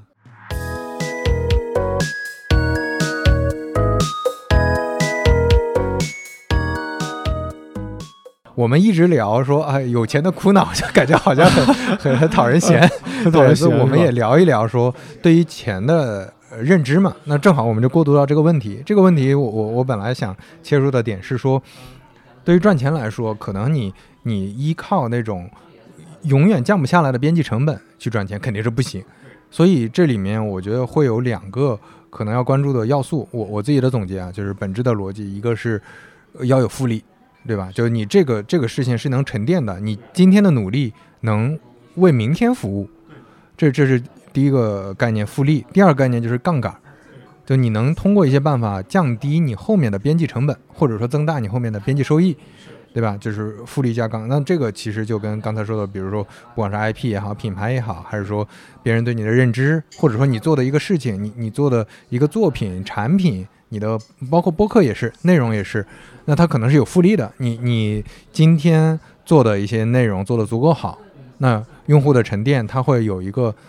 自然的增长。那这种自然增长本身代表的是复利。那做内容它本身也有杠杆，对吧？因为它能通过互联网渠道能能去传播。那这些它是符合的。那工作也是一样，你要找什么样的工作呢？这个工作里面可能它能最后沉淀到你自己身上。就我之前印象很深的是跟跟一个浙江的朋友聊，他他讲说，你看我们打工的时候，很多时候是没有复利的。为什么？因为你今年你的绩效很好，那明年你还要重新奋斗。尤其是很多公司的这个机制，你你反而今年拿了好绩效，明年你的压力会更大。它是没有复利的。但是你你想嘛，你如果是个体户做自己的事情，你今年做得很好，哦对对对，当然明年不一定这么好，但是至少你它能叠加在明年之上。那它是有复利的。那你做做一些什么样的生意，它是能产生杠杆的，它能够有机会扩大。它不一定说你你只要做了什么事情，它一定能做大，但是它有机会放大，这也是一个选择，对吧？我觉得你刚刚讲的，算就是赚钱的很重要的几个因素啊，就复利和边际成本。那边际成本很典型的那种职业，就比如说作家、演员，就有名的作家和演员啊，他们就是边际成本几乎为零。那对应的互联网，其实互联网产品就是一个，如果你做好了，就边际成本几乎为零的东西嘛，很理想的这个状态了，就是又又有复利，又边际成本又低。但我自己在在以前工作时候，我理解赚钱是从三个维度。第一个维度是，就首先你你作为一个人，你去赚钱，那理论上来说啊，其实你都是在卖自己的时间和精力，就你把这个时间精力看怎么来卖嘛。那无非几个维度，第一个就是你你卖的贵一点。那贵一点，然后你就相当于你你要不断提升自己的技能和稀缺性。对，就是打工皇帝，对，也就是卖的特别贵，对，嗯。然后你你不停的什么七 P 七 P 八 P 九，你这个也是卖的更贵一点。然后第二个是把自己的时间卖很多份，那其实就是刚才讲的像负那个编辑成本为零的这种或者很低的这种职业，你写一个作品，做一个 IP，写一个小说，然后然后拍一个电影。这些都属于叫边际成本很低的，对，而且它是当当你 close 结束的那个之后，它还能源源不断带来一些收益，未必是直接的物质收益，但是那些收益是叠加的，对吧？嗯，然后，这个就是可以卖很多份，你的一份时间，你写一部分小说的时间，卖很多份。那比如说你写一本小说花了，假如说花了十个小时，哎，那如果有一万个人，因为写肯定慢嘛，读肯定快嘛，那一万个人如果花一个小时来读你这本书，那你在这个时空当中啊。你相当于就做了一笔，呃，十个小时对一万个小时的这样的生意，就你你的比率，你的收益率是一千倍的，所以这个就是但那一千倍这个时间它不一定完全转换成经济效益啊，但是就就有这样一个换算方式嘛。第三个其实就相当于你去打包买很多人的时间，然后再把它卖出去，就批发商的角色，角色。那其实对应到生生真实生活中就是创业者或老板嘛，你买很多人的时间、精力和技能，然后做了一个产品，再卖给别人，然后从中再抽成。所以这个分别就对应到现实的职业，就是正常的上班族啊，升职加薪。第二个就是就卖很多份的，就是作家，然后 IP 从业者这些。第三个就是老板。哎，我当时在想，那我炒股票的，或者说我作为投资者，那我对应到哪个商业模式？我后来想，其实这个东西，如果你是一个长期投资者，或者说从企业分析的角度来说，就虽然你最后不一定拿得很长啊，就你持有周期不一定很长，但是如果你是企业分析或者想抱着买买这个公司的一部分的这个角度去思考的话，其实你就自然而然的站在了老板的这个商业模式上，因为老板也是其中之一嘛，股东嘛。这就是为什么我觉得，如果你运气好，那其实通过股票。是有可能赚到比这个上班多的钱的，所以这个是从商业模式的角度。对你你说的这三种，正好在那个呃纳瓦尔宝典里，他也他也做了一个拆分嘛，就是就后两种都是有杠杆的，对，最后一种叫劳动力杠杆，就你用别人的劳动力敲杠杆嘛，中间那一种就是我忘了叫什么杠杆了，反正也也是一种比较高的杠杆，对吧？你能将边际边际成本。我我看过那本书，还有另外一本书。也很火的叫什么《金钱心理学》啊？对对对，也是前阵子。这两本书啊，我我我之前这个给朋友在聊的时候，就说了让人特别讨厌的话，就是说我说这两本书都很好，但是对我来说都没有太大帮助，因为我已经在践行了。是啊是啊，它是就是一个总结，对，听起来就很很让人讨厌。就，但但我确实其实已经他讲的很多内容都都在实践了。哎，讲到这个模商业模式，我我觉得还有一个想补充的一点，就是其实你看现在。大厂，你你职业环境稍微有一点风吹草动，那可能就会有一些变化，比如说被被裁了这种，我就经常会想，或者说我在很早的时候就开始筹划自己的一个收入结构。我觉得这个可能很多人他的脑子里还没有这个概念，就是你的收入结构当中有多少是资产性收入，有多少是呃劳务性收入。我觉得这个概念非常非常重要。我很小的时候。我的人生理想之一就是当包租公，就小时候玩那个大富翁游戏啊，就是他，你你买了很多地之后坐地收钱嘛，然后就就把别人收破产了。然后我就想，那我我就想有这种生活啊。但那作为一个普通家庭的人，你你是很难。穷爸爸富爸爸嘛，被动收入对吧？那本书很好的，那我觉得非常好的启蒙书。但是在在我有工作之后，我就开始想怎么去逐渐的把嗯资产性收入的占比越提越高，因为这样子的话，你才能。当你的职业遇到一些风吹草，更有更有安全感。对，这个特别像我们在录音之前聊的那个，要有自己的渠道和自己比较稳固的那个收入来源。就是消费品牌为什么很多都烧完钱就没了？那是因为你你的钱全够全都送给渠道了，渠道是没有忠诚度的，用户没有忠诚度，那最后。就就就完了，其实跟钱一样，就是你的钱看起来源源不断了，它没有忠诚度，对没有忠诚度。对，你被裁了，他就这钱就不来了呀。老老板对你也没有忠诚度，对啊，但老板希望你对他有忠诚度。对对对，是，反正就是就觉得不断要提升自己的这个资产性收入它的占比。呃，但是在这个时候，我我有时候跟朋友聊这个问题的时候，他问题又来了，说那我怎么提高自己的资产性收入占比呢？哇！这就是一个复杂的问题了。那你就是你首先你好好工作嘛，那攒那点钱，然后你先有资产嘛，先你先有一点起始资产嘛，然后再去怎么去做做投资做尝试。哎，这里我可以有一个肺腑之言，当然仅代表我个人啊，听众们也不一定把它认为是对的。就是我觉得所有容易犯错的事情，都应该尽早去试错。嗯嗯嗯。就比如说投资这事儿，比如说谈恋爱，比如说做生意创业。就都应该尽早去试，当然你谈恋爱这事儿也不能太早啊，你至少成功之后，对，这这个我特别同意，就是经验和认知都是从你的经历当中获得的，你你你很难，你你就像《金钱心理学》和那个《纳瓦尔宝典》这种书，它是一个很好的对照的书，就就类似你说你在践行了，你对照一下，哦，这个这个逻辑我就合上了，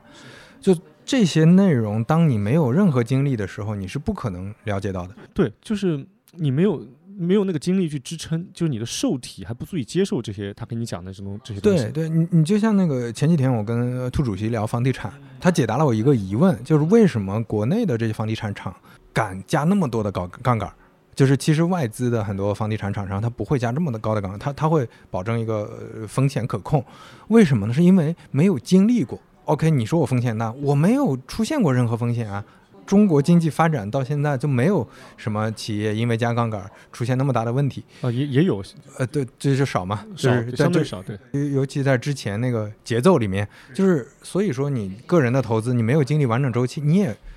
没有太那个。就其实我我自己的之前的投资也是这样的呀，我我早年投那个特斯拉、拼多多赚了很多钱，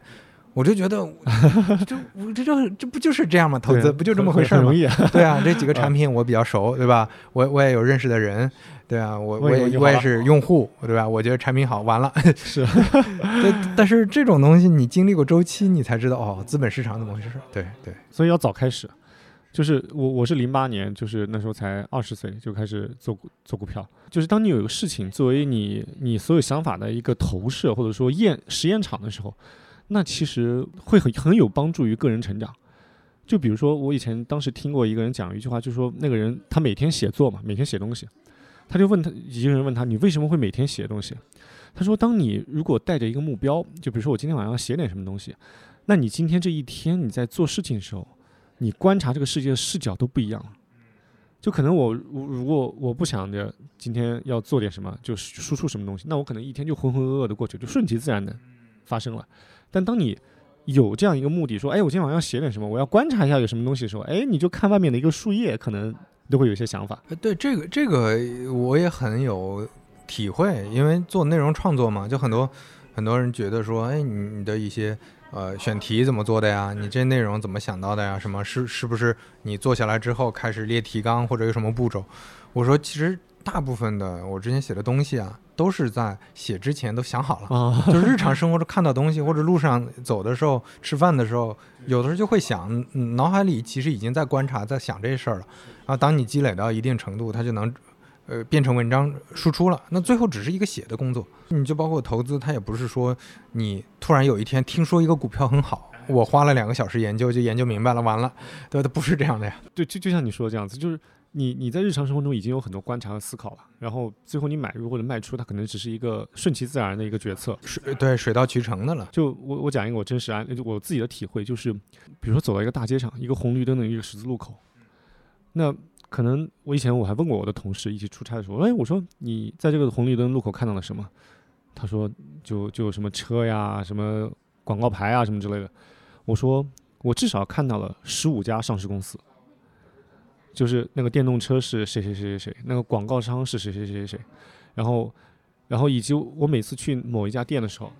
就比如说我去奈雪的茶，去喝点点什么东西，或者去喜茶点点什么东西，我都会下意识的看它的排排单的情况，然后想，哎，这公司是一个什么样的趋势？那你比如说我在逛街的时候，我也会看哪一个店特别火。就当你有了一个呃思想的实验场之后，而且它这个实实验场它会很及时的给你反馈，它涨了或者跌了或者长期的一个趋势，就会印证你的反馈，那就会让你越来越磨练自己的这个思维体系。我印象特别深的是，在接触股市几年之后，我感觉我跟身边的同事看企业，或者当时做做招商工作嘛，那别人可能只是觉得这个品牌开了哪家店啊什么之类的，那我可能就会从更深入的角度去分析，就就你你视角就不一样了。那你开始写作之后，那你观察的视角就不一样了。那你开始分析企业，就有了一个分析企业的实验场地之后，那你看世界的场馆也不一样了。但这个这个事情，我觉得确实可能也对应了我们前面说的所谓自由的一个点，就是实际上自由职业者或者说呃像像你这样的一个状态下，就从早上睁眼可能就是在工作了，只不过这个工作是它是融入进来的，它并没有说就这这是一种很难，可能你没经历过很难想象的工作状态，就是就是你你你像我我也是那种确实有的时候吃饭的时候或者。在什么的时候，就任何时候，可能突然有灵感了，我就会花点时间去去搜一些资料，呃写下来，或者说去去做一些思考。就你要随时抓住这些，这个其实对有些人来说是有点难接受的，因为他会觉得我上班就上班，下班了我一定所有的不能想，所以一旦进入这个状态之后，可能也会有不适。对对对就，这是一个我觉得对自由职业有一个比较重要的一个信息，信息同步的地方。嗯，看你的自我驱动力是不是足够强，或对者说对对对，你有没有兴趣找到兴趣和你的自己舒适的地方。对真的想做的事情？是是，就当你真正想做了，你会觉得这个融入没有问题，但是你还是把它当成，就自由职业一定是是一个职业，就它肯定是有工作的。那那这个工作，如果你不喜欢，你只是觉得说，我变成了依然在打工，我这个打工状态我还很难受，那这个时候你是很难持续下去的。我现在对理职业的理解可能是一个更更自我或者说更玄学的一个一个理解，就是当你有了自由之后，就是你有足够的选择权之后，其实再去寻找的职业，换一个词，就你可能在寻找天命，所谓的知天命，就你的所谓的叫 destiny，就你你你你究竟是这个上帝或者说这个宇宙派你来到底是干什么的，得去寻找这个事情。那当你找到之后，才能够心甘情愿，或者说很长时间做下去。你想我们在成长过程中，我们很少有机会去真的去寻找，尤其是去主动去寻找所谓的自己真的适合干什么、热爱干什么、想干什么。其实很很少有有人有这种机会，就大多时候都是被推着走。然后当稍微有一点，那现在稍微有一点自由空间和自由时间的时候，其实真的是要去寻找一个更像天命一样的职业。就我想起那个茨威格，就那个就那个人类群星闪耀时那个作者，就他他不是说过一句很有名的话吗？就是最人最幸福的人最幸运的是，莫过于在自己年富力强的时候发现了自己的使命。其实这个就是我觉得我们现在正在寻找的东西。飞哥，你觉得你找到了吗？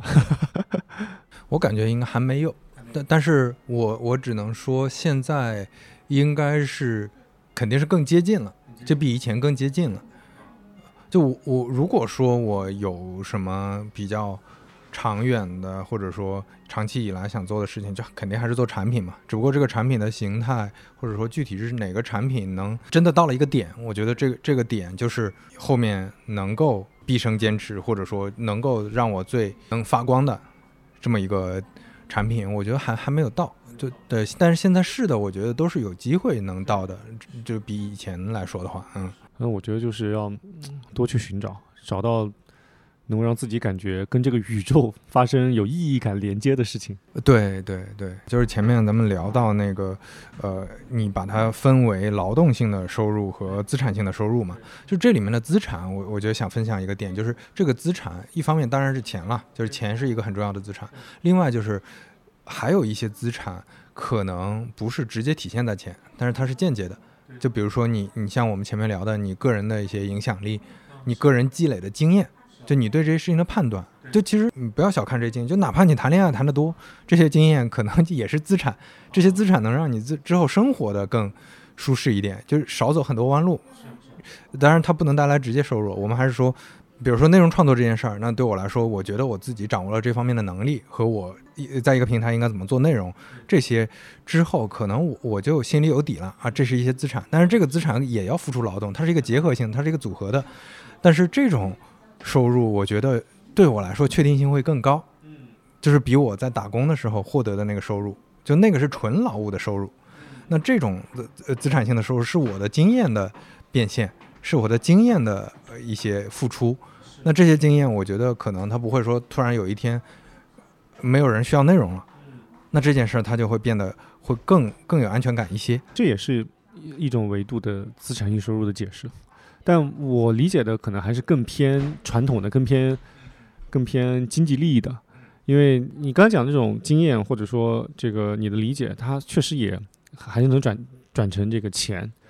但这个还是需要你。你再转化一层劳动啊，就是那才能转化成钱。比如你起码要写出来或者讲出来。对，所以我觉得这这里面是可能是有个排序。最终我们想要的当然就是你你就所谓的税后收入，你睡着的时候还能产生收入的。然后我觉得中间可能会会有一个过渡的。就这个这个我为什么要提这个呢？是因为在过去其实我会觉得自己出来做的事情的收入一定要比自己之前打工要多，可能。它才有价值，或者说它才更有安全感。但是后来我发现，这个维度里面可能要重新思考，呃，资产这个问题，或者说重新思考哪些是你自己能掌控的这个问题。就这么举例子吧，比如说你以前在公司一个月赚五万块钱，和你在外面你有自己的渠道或者自己的方法，能稳定的收入三万块钱。其实我觉得后者是更宝贵和更有安全感的，就大概是这个意思。对，哎，这个我认可。对，就是你可以先追求后者，然后当这个三万变成五万之后，这个五万可能比原来那个五万呃非常有含金量，因为因为因为因为后者这个是更难的，因为是你自己跟社会连接之后，为社会创造的价值回馈给你的，但是可能你在组织内，你是间接的这种转化。它的这种转化可能甚至有的时候在一些，呃，类似互联网大厂，它它它不是那种劳动，而是你你在同事和老板的认可当中获得的收益，那这个就是存在一种不确定性。嗯，对对，而且你你刚才讲那种收益，它后期的弹性往往会更大啊。对啊，对啊，就是你你在公司，你从五万可能下一步涨到七万，那七万你再涨到十万都很难了，除非你你再升升高很高的这个职级。那你出去自己，因为自己的某些能力赚到五万，那再赚到十万，其实这个弹性或者难难度上来说，可能是要容易的多。对，所以所以这个我觉得也是一个很重要的思考维度。就就像你说，比如说我举个例子，比如说我我之前的收入确实分的比较散，我可能有出版物的收入，这个出版物的收入你看起来不高，一年多的话十万，少的话就几万块钱。但这个出版物的收入，它是你任何劳动都不用付出，那这个钱赚的就就体验就完全不一样。是啊，是啊，你你还是要很看重这块的收入的。然后同样的，就是有一些收入是那种跟打工很类似，就是你你你，比如说别人有不同的，每次都不同不同的要求，你要跟他的要求，比如说做咨询也好，或者说你直接给人出方案也好，这种它的收益跟原来是很接近的，它是一个纯劳务性的。因为因为尤其是你做 to B 的这些生意，它也很难产生什么这种复利效应，对吧？但是你如果是 to C 的一些，可能同样的收入之下，to C 的这种或者说有复利的这种有杠杆的这种，看起来只是啊这个月赚了赚了一万，但是它有可能有机会明年稳定的赚两万，再往后赚五万，那那个五万的的含金量，我们刚才说它就不一样了，嗯，哎对，这是一个很好的中间态，就过渡过渡状态。就因为你始终是需要积累一些资产，因为你不是说凭空就有的，把它作为一个过渡的状态。反正我我现在就是很很重视这方面的，我我会很刻意的去去把那个资产性收入做高，然后劳务性收入，就现在我现在我就没有劳务性收入了嘛，但我我也想还是要搞一点劳务性收入。你那个是不同的诉求嘛，就可能是那个比如说自我实现这些。对，就是这样子，感觉就是。呃，当这个社会用金钱来回靠、来回馈你的、你的思思维，或者说你的、你的一些行动的时候，那其实是一种认可。我觉得所有的东西就是检验你是这某一个事情做的好不好，最重要的标准就是有没有人愿意付钱让你做这个事情。啊，对对对，这个很重要。嗯，就你你弹钢琴或者说你唱歌，哎，很多唱歌爱好者有没有人花钱请你去唱歌，这就是一个很重要的检验标准。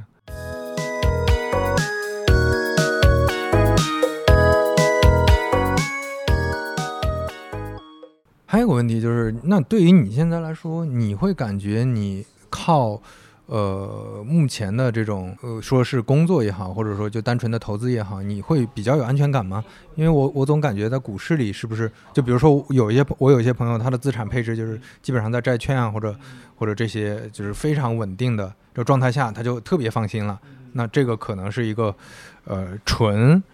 呃，资产性的收入，但是对对你来说，会不会还有不确定性？我觉得不确定性肯定是有的，但是你刚才讲安全感，安全感是从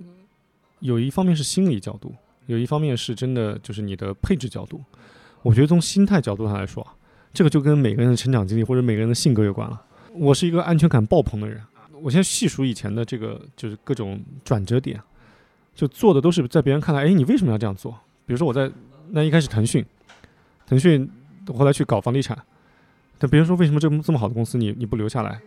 我就说我不喜欢天天对着电脑。然后当时我们一二年搞完第一个项目，那个其实其实我们搞那个商业商业地产的品牌是国内非常有名的一个品牌，而且当时我们那个项目是全国第四个项目。然后就这样跟你说，我们我们当时部门十个人，只要你正儿八经的在这个行业继续干下去，最差最差最差是一个项目的总经理，大型项目的总经理，那你基本上就是年薪百万这个这个水平，最差的啊。好的，可能是这种全国某个商业，就就商业公司的全国区总经理，就这种级别。嗯嗯嗯，就是基本上我们是在商业地产的风口之上，就是马上就要起飞了，我然后我去打工旅行了。别人说你为什么要这样做？然后后来又又去搞，你咱开餐厅开垮了，然后搞宠物电商，那个他们搞的也不也不错，跟朋友一起搞。嗯，但但你中间退出了，对吧中？间退出是因为家里就我老婆让我回来，因为天天回家太太少了。嗯然后后来又在地产公司又做了五年，也做到一个相对，呃，怎么说呢，就是相对还不错的一个一个状态，但也就走了。为什么呢？说回家带孩子了。然后后来我又回到那个以前那个公司去做那个当时我们那个项目的二期，然后开业当天，就开业的那一天是我的离职，就 last day。所以就是就是别人会觉得，就你为什么会在，就所谓的你在人生的每一个转折点都做错，或者说都那么的轻率做出选择。这个是不是跟你之前在海外的经历有关系？但海外是后后来的事情了，对，这个就是我觉得总体来讲，一方面是想的比较少，脑子比较大条；第二个方面，我觉得底层还是安全感比较足，就是你始终相信，嗯，如果我努力的话，应该会不至于过得太差，就所以我就会很勇敢的去做出一些变化的选择。这个是我觉得是心理的安全感，所以那回到刚才讲的，那我的基本上大多数钱都在股票里嘛，我有有没有安全感？我认为我有，就是我觉得我我是有赚钱的经验的，所以即使呃我遇到了短期的波动，但我觉得只要能够回归到一个正常的轨道，我还是能够慢慢的把它赚回来。就是心态上，我觉得是是安全和自信。第二个是技术层面，我觉得技术层面是更重要的，就是在当下这个就是变局越来越多的一个情况下，而且好像不仅越来越多，还是还越来越快的情况下，那其实最重要的你你的这个寻求安全的方式就是分散嘛。那分散配置以及不加杠杆，就坚决不要加杠杆，一分钱杠杆都不要加。然后这样子的话，你最差最差就是来个腰斩嘛，你不至于血本无归。这个就很像前面说的，还是风险可控，对吧？就是你你其实已经做了最坏的预期，那你就不会，就不像有些人在可能炒股的时候就觉得，别人都说炒股能赚多少钱，我今年一定要赚到百分之多少，但赚不到的时候，他没有任何 Plan B，没有任何其他的计划，那就那这这就不一样了，对吧？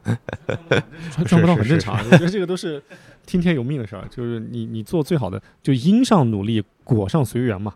就我们做研究的时候，可能要多多付出点努力，但真的它什么时候涨，或者它涨不涨，真的挺难说的。尤其现在这几年的这个这个变化，还有就是多维度的资产配置嘛。那你房产啊，或者比如说那个股票呀、商铺啊，或者股票你也要你要分几个行业嘛，公共公共这个基础设施啊，石炭那个煤炭石油呀、就这些相对传统的、相对稳妥的、相对现金流稳健一点的行业，你就分散配吧。那这样子风险肯定是相对可控的。那它的风险就是无非就是大盘的风险。以现在这个点位或者说现在这个格局来看，我觉得你向下也是有限的，就不是说六千点的时候你你你去去这样赔，那那风险是很高的。技术和和心理层面上都要做一些准备，才能才能说这个安全感是扎实的。哎，那我换个方式问，你会有未来还是期待资产在其他的行业上的这种想法吗？比如说，你未来变成就是投实体行业，或者说未来投在自己的产品、自己的生意里，呃，当然有啊，就只不过你现在擅长和经验还是在这块儿，所以你你这样会更有那个那个安全感一些。嗯，我我觉得钱始终是为你的生活而服务的。那你的生活肯定是包括你日常的享乐和你这个工作或者事业上嘛。所以，如果有一天能够找到我觉得非常好的项目，或者说自己愿意去不光把自己的时间，也把自己的储备的金钱搭进去的，那一定会投的。但但是有个前提是不会全部都投，就是我特别讨厌 all in 这个说法。其实 all in all in 他说的是没错，但这个英文的表述啊，和我们可能想要传达的意思是有差异的。就 all in，很多人就觉得我 all in 是什么？就像你在个牌桌上把啪把筹码全部推推掉一样，就感觉把自己所有的钱全部压上，我觉得是不对的。我觉得在任何时候都要给自己的财务上留一些冗余度，让自己有退路。但是他这个 all in，我理解的应该是你去全力以赴，你你去把自己的时间和精力 all in，但钱方面绝对不能 all in。我以前是 all in 的，那我现在回头看，完全是因为运气好啊。哎，但是还有一个维度啊，就是呃，这个这个角度可以可以讲给听众们听，但是我我自己觉得它是辩证来看的，就是我觉得当你在攻的时候，你就要 all in。攻攻守的那个攻，嗯，对，就是你在进攻的时候，其实你看那个，我觉得做产品或者做公司也一样，就是你可能当你赶上一个风口，然后你发现你的某一个点跟这个风口契合的时候，那那这个时候应该干什么？应该把你所有资源都怼到这个你跟市场契合的点上，先让它把量做起来，然后之后当这个风口过去，或者说当这个进入一个平缓期的时候，那这个时候应该干什么？就守的时候应该干什么？应该把短板全部补齐。就攻的时候你要全力以赴做长板，守的时候就是要补短板。那现在这个时候，比如说你在起势的时候，或者说你在刚开始做的时候，资金量很小的时候，如果你想快速的赚钱，那一定是就用攻击的这个手法。但这个的另一另一个维度就是你的风险是很高的，一旦你压错了，那就那就很惨。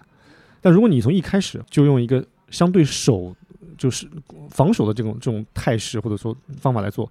那你是很难在相对短的时间内取得一个相对好的倍数。年轻气盛的时候，经常也去怼那些网络上的一些一些言论嘛。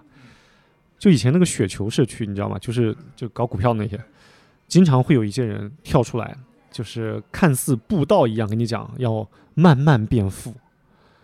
我我就怼他们，我说你这是鬼扯。我说你在你基数不足够大的时候，你去寻求百分之二十或者百分之十几的，因为他们总说巴菲特也就百分之二十年复收益嘛。我说你寻求这个收益，那你是不可能，就大家量级不一样，就根本不是一种。呃，你至少你得有三百万这个量级的时候，那你一年百分之二十六十万，那我觉得在呃这种二线城市啊，是足够一个家庭来生活的。但是你比如说你在三百万以下的时候，那你去追求，那因为大多数的人他是股市可能只有十几万或者小几十万，那你拿这个标准去想要去寻求一个富裕的这个路径，肯定是不行的。所以我就跟他就怼的时候，我说你你如果你是资金量小且想快点去寻求一个爆发的话，那你就是在自己承担风险的情况下，叫毕恭于一役。另外一个维度就是你要承担风险，但但这个东西也是也是有背后的一些思考的。就我的朋友们都认为我是一个风险偏好极高的人，认为我是一个极其激进的人。我说不是，我是一个极其保守的人。我过马路几乎就没有过横穿马路，即使没人，我都要等等绿灯。我开车也都非常非常稳，就很少那个有有急加速那种急减速。他说：“那为为什么别人都觉得你激进呢？或者说别人觉得你是一个呃，因为你前几次都 all in 嘛，那为什么觉得你会做出这样的选择呢？”我说：“这个其实是这样子，就是有些投资选择或者说有些决策，在外人看来是一个风险很高的事情，但其实你通过自己的调研和自己的充分的理解，以及你的所谓的技能的补充。”你把这个风险很高的事情给它降到一个很低的维度上，比如说，你看，假如说你做一个手术，你你你做一个阑尾炎手术或者什么很普通的手术啊，阑尾炎都非常非常普通的手术了，这是一个没什么难度、成功率极高的手术。那你要是找我做，那你大概率 可能这个生命就垂危了。但是你只要稍微找一个经过训练过的一个医生，他就能把这个事情处理得很好。那那这个事情就说一个相对容易的事情，你只要找专专业度够的人就可以做好。那如果很难的事情，比如说你做一个心脏搭桥手术，你找一个普通的医生，和找一个名医，他做成功的概率肯定是不一样的。所以这就是你通过自己的技能研究，然后把把你觉得市场上担忧的风险点都一一扫除之后，当然你肯定不可能全部扫除。就你你觉得这个一百分的风险，你通过自己的努力已经扫除了九十分了。那剩下十分就交给运气吧。所以当时其实我是在中国经过充分的调研之后，然后然后 all in 压上去。就别人觉得看你是这是一个赌鬼，其实我觉得自己是一个理性思考者。所以是在这样几次之后，然后好在运气好，之前几次都对了，然后取得了一个爆发式的增长。但后来，当我依旧沿用这个路径的时候，就经历失败了。就就刚才讲了一百分的风险，你用通过努力排除九十分之后。剩下的十分交给运气了，那这两年运气就不太好，对吧？那那也接受啊，那只能接受啊，盈亏同源。我听下来感觉像是在选项上，感觉好像大家会觉得天然这种选项就是风险高那种，但实际上是当你选项选完之后，这个选项背后，你你要把它做好，执行的时候的风险反而更重要。你看到的风险，或者说你体会到的风险，可能和实际的风险是两码事。比如说你看飞机颠簸的时候，那大家如果颠得很厉害，大家都还是很害怕的。但是真的由颠簸转向那个事故的概率是非常非常低的，所以那就是你当时感受到的风险，觉得好害怕。但其实它可能大概率还是安全的。那你看对应到股票上，那如果一个股票，呃，价格也合适，然后你又研究的比较深入，那虽然它波动，它波动很大，但波动它不是不是风险。就你什么是风险？就你买的很高，价格很高的时候，情绪很亢奋的时候，你买入那个是真的风险。啊，对，是是是，所以嗯嗯，对于风险的理解，或者说对于对于很多词的理解，我觉得如果你深入琢磨，还是还是不一样，还是不一样。对，而而且当你有了这些经历经验之后，你对这些概念就会重新认知。你像你像职场里面这个也非常常见，就是你职业上的风险，就比如说很多人会觉得我这么大的一个公司，对吧？我的装修这么好，呃，我进到公司之后，这保安都很专业，对吧？这停车库修得非常漂亮，然后这个地段特别好，他怎么可能黄？或者说，哪怕他不黄，他也不会裁掉我。我现在的部门特别好，对吧？虽然我整天不干事儿，但是你可能没有意识到，这才是最大的风险，就是你们这个团队并没有在做什么事情。那你自己这两年没有任何成长，这个呃整个心态是经历过一些变化的，就是在一开始会觉得这种外部的标签或者光环在职职场上会比较重要，你的 title 啊，你的那个呃比较薪资也好啊，或者说你做什么事情也好。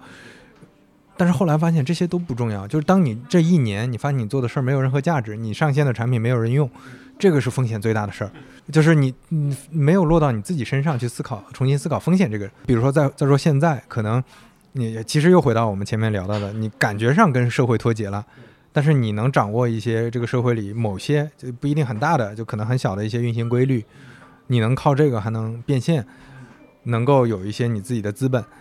呃那这个其实就是相对来说风险是可控的，反而的，是的。但是你你如果再去依赖说，现在比如说年轻人都想要铁饭碗、体制内这些，其实那些反而是表面上看起来风险很低，但实际上不好说的。所以对于风险这个词，嗯，每个人理解不一样嘛。还有你刚才讲的那个，就你在公司做一个产品，然后没人用，其实就没有成长。哎，这个“成长”这个词也是我最近感受很深的。就我们录之前不是聊到我前两天在上海跟一个朋友就就就聊的这个事嘛，那个朋友做的特别好，而且就就我认为是我们同年龄段最厉害的个人投资者，就我认识的当中最厉害的。他就知道我这两年也也有点郁闷嘛，他就说，他就鼓励我，说浩哥，我们在投资上应该做减法，确实应该聚焦嘛，但是我们在生活和人生上应该做加法，甚至是乘法。就当你现在还相对年轻的时候，千万不要把自己锁死，还是要去多尝试以及多拥抱一些可能性。比如说一些新技术或者新的概念出来的时候，你可以不参与，但一定要学，一定要去去了解，因为学习和研究也是有有复利的，有积累的。嗯嗯，所以这个东西就就给我很大的触动，就是人和公司都是一样的，就是你想当一个公司，一个公司如果它不成长了，或者说它增速放缓了，它就会暴露出很多问题。那一个公司，它即使它这个那个招的管理层或者员工其实员工，因为创业公司其实员工很多都都不是特别厉害的嘛，那你随着公司的发展不断的升级打怪，你几乎可以用增长来掩盖住所有问题。但是，一旦公司增速放缓，或者说不增长了，那就开始内部斗争也好，然后卷也好，各种东西都出来了。那人也是一样的，就是我后来反省，这两年为什么我的心理状态也好，或者各方面也好，因因为没有增长，没有成长了，对，因为成长没有变化成长不够快，嗯或者说对成长不够，这个太重要了。当你成长不够的时候，你你也会对自己产生一些自责，或者说嗯负面的情绪。所以 刚才录之前说，我们要还是要卷起来，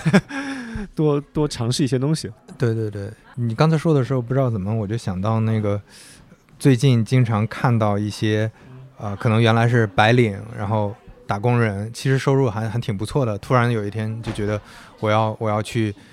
野外啊，我要去弄一个小房子种地，然后去过那种生活，但是那种生活并不是大家想象的那种彻底躺平，哦，就他是在那个生活下有成长的，他种的地越来越好，他的房子改修的越来越好，他的家庭变得比原来更充实啊。是是是，我一最后又生了孩子，然后可能在一个挺挺舒适的状态下，慢慢的觉得我更有成就感了，因为我的生活里面的元素变多，而不是说，当你有钱了，或者说你甚至没有很多钱，你就纯粹的降低消费欲，进入一个什么都不干的状态，那会出出问题的。就这个，倒不是说。就就回到前面说，是是不是很多人觉得这这又是一另一种优绩主义，或者说你要没必要去卷或者怎么？其实人总是需要有一点那种往上走的那种劲儿，或者说你的就前面说自我实现嘛，你得有一些不一样的东西。对，就是呃，我觉得成长是是多维度的，就是你不是说你非要赚更多钱，或者说那个升职加薪才才是成长。就我我经常有时候跟我太太在聊嘛，我们算是一个。呃，结婚很早啊，然后很多年了，就我们也会看到身边有些人，他可能婚姻进入一些变化，就我们也会聊。你觉得婚姻维持稳定的最重要的点是什么？你问我是吗？我对你，你你觉得是什么？你可能还没有太长的经验，对，还没有特别强的经验，可能可能是共同的体验。我理解共同体验会让你们的基础更扎实。很多，比如说我跟我太太是。从那个出租屋里一路就是生活条件越来越好嘛。那我印象特别深，她有一次，我当时在在那个北京培训的时候，刚入职培训的时候，她半夜给我打电话说屋里有老鼠，吓哭了。从这一路走来，你你有共同经历，你的共同经历越多越深，其实这样你的感情的基础越牢固。但这个基础牢固，并不直接决定于你未来是不是是不是能够持续走下去。我理解。持续走下去的最关键的两个因素，一个是嗯契合和理解，就是你你总要彼彼此留空间嘛。另外一个更重要的因素是共同成长，嗯，而这个成长是互相促进的那种，对吧？也不一定是互相促进。我我我说的这个共同成长的维度，它可以是不同的。比如说，那你可以在你的专业领域更加精深，也可以是生活上。对你也可以去生活。就你以前不爱洗碗，但是两个人在一块儿，你爱洗碗了。对，也是一种，对吧？就比如说这个，经常一个很很典型的版本，假如说这个男的在职场越来越厉害，那可能赚的钱越来越多，社会地位越来越高，然后女方就会被被压呃变成弱势一方，或者说她甚至在一些方面就变得不如以前。是，如果女方她这时候，假如说你你把把家庭打理的更加的美好，比如说你弹钢琴更加的厉害。或者说你自己自己在你自己喜欢的领域，比如说你可能喜欢心理学啊，或者某些领域能够做得越来越好，或者你把孩子带得越来越好，就是你在某一个维度都能够保持一个成长的态势。就我们俩不一定是在一个维度上去去做竞赛，就就你工资高，我一定比你更工资更高。但但是双方都不要停下往前进的脚步，这样子大家在遇到问题的时候，就像爬山一样。就虽然我从北坡爬，你从南坡爬，我们尽量保持一样一样的步调。那虽然我们看到南坡和北坡的风景可能不是一样的，但是当我们在聊起彼此的感受的时候，我们还是能有共鸣的，而不是说我爬到了五千米，我说这边虽然很冷，但很壮美。那那个时候他还在五百米的时候给你描述那个场景，这样的时间久了之后，我觉得可能就会有问题。所以我觉得共同成长是是最重要的。其实不光是夫妻啦，那对朋友之间也一样。对，而且这种也是各种亲密关系，甚至不一定亲密，就可能普通朋友关系之间最重要的一个点嘛。就它不一定是利益交换，但是可能是我认识你，两个人可能都会变得比以前好一点啊。要么有一些信息，对吧？要么就是有有一些共同的能做的一些事情。你刚才说亲密关系，这个就是交换。我认为所有的关系啊都是交换。就虽然这话听起来有点功利啊，但是交换这个词是打引号的。就交换这个词。并不是说非要那种物质或者功利之间的交换才是交换。那其实你看，我们俩坐这，我们俩也是交换啊。我们交换的是思想，以及一下午比较愉悦的时光，这也是交换啊。经常网络上有一个很火的一个话题，就是什么如何向上社交。嗯嗯，对，其实向上社交很简单，我认为很简单。就是一点，你要在某些地方帮到人家，跟别人足以交换的价值，你要提供东西。但这个价值不一定，比如说这个人是个位高权重的高官，或者说那个很有钱的人，那你就不要给他提供钱的交换了。你给他提供，比如说他特别忙，你给他提供这个身体健康，就是比如说身体调养方面的，比如你是他的私人教练，或者说你是他的瑜伽教练，或者说这个或者你打高尔夫或者打某一个运动特别强，他刚好需要，这就交换了呀。而且只要你有足够高深的在这个领域有高深的理解。那其实你们俩对于某很多事情的理解，以及很对甚至对世界运行规律的理解，都可以碰撞出很多共鸣。交换是交换是可以拿出来冠冕堂皇的说的，只要你他不被错误的理解。就可能我们是在不同的人生阶段，就跟很多听友来说是不一样的。但是这里面，我觉得它的规律还是类似的，迟早会遇到。就可能大家是从不同的阶段在体验类似的事情，只不过可能，嗯，还没有那么就是在表面上还没有那么相似。对，但是这些不管是复利、杠杆，还是说我们对自由啊、成长这些概念。的认知，我觉得还是应该能碰撞出一些启发来的。对，应该是。反正我跟飞哥聊得很愉快，就不知道听听友们听到了 会有什么感想。行，那就感谢李永浩。那我们今天就先聊到这儿。行，谢谢飞哥，谢谢飞哥，大家拜拜，下期再见。拜拜。嗯。欢迎在小宇宙、苹果 Podcast 订阅和收听三五环，也欢迎在评论区留言交流。如果喜欢三五环的话，也恳请能在苹果 Podcast、Spotify 或者喜马拉雅留下你的宝贵好评。下期再见。着